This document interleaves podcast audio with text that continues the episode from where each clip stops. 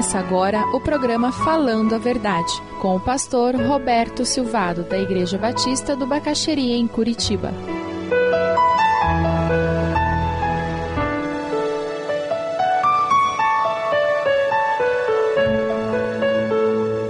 Marcos 12, versículo 43. Sabe aquela mulher, ela tranquilamente poderia ter ido até o sacerdote e dizer: Olha, eu estou vendo que hoje está dando uma oferta boa no culto. Tem aquela caixa ali de oferta, aquela, aquele cone lá, eu vi, jogaram muito dinheiro ali. É a caixa dos pobres, é, é, é, é para ajudar os pobres. Eu sou pobre, eu, dá para eu ficar na fila, tem mais alguém. Ela podia ter feito isso. Ela tinha toda a razão do mundo para se olhar assim como uma pobre coitada que precisava precisava ser ajudada. Mas felizmente ela não era pobre, ela era rica. Financeiramente ela era pobre, mas existencialmente ela era milionária. E ela vai lá e entrega a oferta dela. E ela faz isso por amor. Tem muita gente. Muitas pessoas têm mais do que precisam para viver, sem ter mais razão para precisar viver. Conhece gente assim? Tem mais do que precisa para viver, mas não tem razão para viver. Não tem por que viver. A viúva tinha razão para viver. Deus era a razão da existência dela. Ama o Senhor teu Deus sobre todas as coisas, com todas as tuas forças, com toda a tua mente, toda a tua alma. Quando você faz isso, você descobre uma vida diferente. Aceitar Jesus como Salvador é abrir a vida e dizer: Deus, eu quero descobrir isso.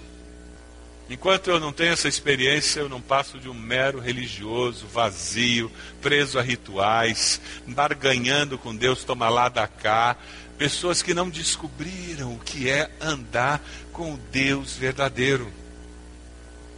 Veja a conclusão de Jesus, versículo 44.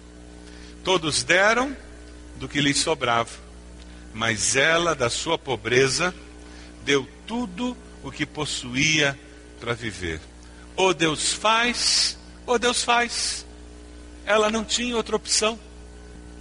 Muitos de nós temos tido uma vida cristã fraca, sem poder, sem razão, sem graça, porque nós temos Deus e mais todas as outras saídas que nós construímos, todas as outras fontes de segurança que nós obtivemos ao longo da vida.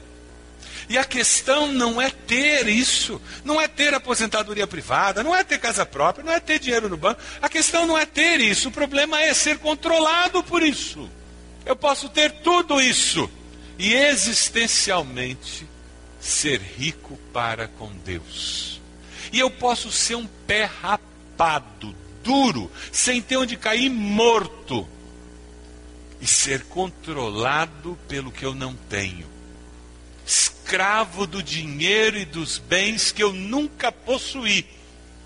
Mas eu sou existencialmente dominado pela necessidade de aparentar ter, pela necessidade de ter. Se você perder tudo que você tem, você perderá o seu valor? Se você perdeu o emprego, perdeu os bens, perder o carro, perder até a saúde, você não deixa de ser quem você é. Amado de Deus, filho do Deus Todo-Poderoso. Aquele passarinho que está tá num galho agora, todo encolhidinho, arrepiado, pronto para passar a noite. Ele não está preocupado. Sabe por quê?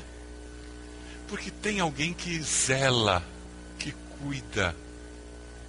E Deus colocou no programinha dele que Deus vai cuidar. Tem lá dentro do instinto dele a certeza de que amanhã ele vai acordar, quando o sol nascer, e ele vai sair procurando inseto e vai achar. Por isso que ele sai toda manhã e nunca pergunta: será que vai ter? Ele não para para pensar se vai ter inseto ou não. Ele acorda de manhã com o nascer do sol e sai. Porque Deus colocou no programa dele, no instinto dele, que vai ter. Por isso que ele sai para procurar. O ser humano que tem a capacidade de raciocinar e que está dominado pelo pecado, ele acorda de manhã e diz: será? Talvez não dê. O ser rico existencialmente, o caminhar com Jesus como Salvador, É poder abrir o olho de manhã dizendo: Eu quero ver o que eu vou encontrar hoje. O que, que Deus preparou para mim hoje. Sabe por quê? Porque as misericórdias se renovam toda manhã. Que legal! Não interessa o que aconteceu ontem. Eu estou começando página nova com meu Deus. Amém? Essa viúva era multimilionária. Mas sabe, muitos de nós somos paupérrimos. Porque as coisas ainda nos controlam. E é pela fé que eu aprendo a dedicar o dízimo ao Senhor, e é pela fé que eu começo a dizer: Deus, o que, que o Senhor quer que eu faça com esse décimo terceiro? Tem gente que já gastou o décimo terceiro, ele nem foi depositado na conta ainda. A liberdade que vem quando você aplica o princípio bíblico é porque daí você para e diz: o dinheiro eu não posso gastar simplesmente. Deus, o que o senhor quer? E daí Deus vai dizer: olha, lembra aquela viagem que você queria fazer com a sua família? Agora é o momento.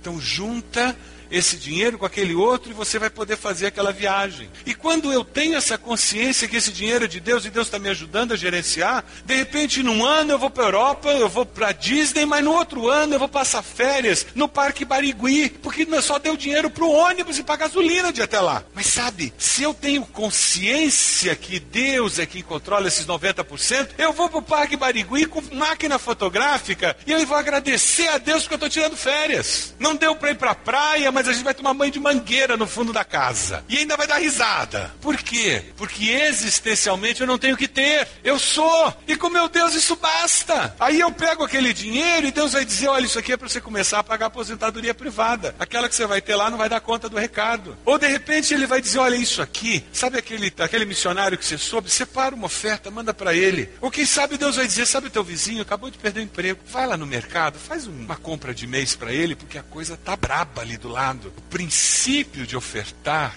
ele nasce dessa consciência de que tudo que eu tenho pertence a Deus. E Deus deixou que esses 90% aproximadamente ficasse na minha mão para eu gerenciar com Ele. E aí eu vou perguntar: Deus, é para pintar a casa esse ano? Deus, como é que vai. E você vai começar a se surpreender com Deus dirigindo você em como usar esse dinheiro. E eu te garanto que Deus não compra com carnê da Casa Bahia de 14 prestações. Você nunca vai ficar endividado com Deus. Você nunca vai gastar mais do que deve com Deus. A gente só estoura cheque especial quando a gente não deixou Deus cuidar dos 90%. Esse é o conceito básico. Porque a Bíblia diz que aquele que empresta se torna escravo de quem emprestou. Quem compra com carnê se torna escravo daquela loja do mês.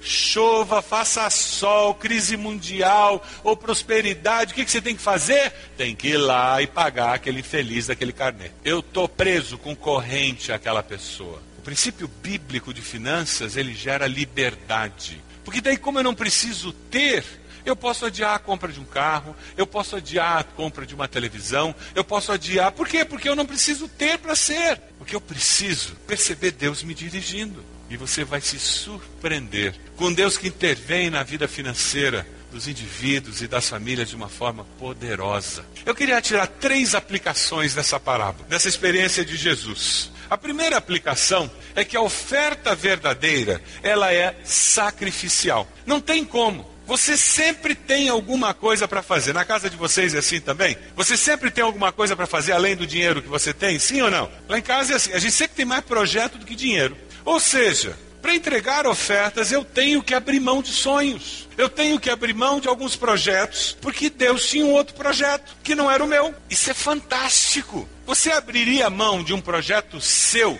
porque o Deus Todo-Poderoso disse: Eu tenho outra coisa para você fazer? Sim ou não? Não é verdade? Por isso que a gente consegue abrir mão. Quantas pessoas já sacrificialmente abandonaram, deixaram para mais tarde algumas coisas que iam fazer porque entenderam de Deus que deveriam adiar alguns sonhos. Lá em 2 Samuel 24, Davi queria adorar a Deus, queria oferecer holocaustos a Deus, queria servir a Deus. E sabe o que acontece? Quando descobriram que o rei queria fazer isso, o dono da propriedade, o dono dos bois, disse: pegue quantos você quiser, pode fazer. Sabe o que, que Davi disse? Eu não vou oferecer ao Senhor, meu Deus, holocaustos que não me custem nada. Se você deseja adquirir a mensagem que acabou de ouvir, ligue para 41 33630327. Mencione o título ou o dia da mensagem e envie um e-mail para vida@ibb.org.br.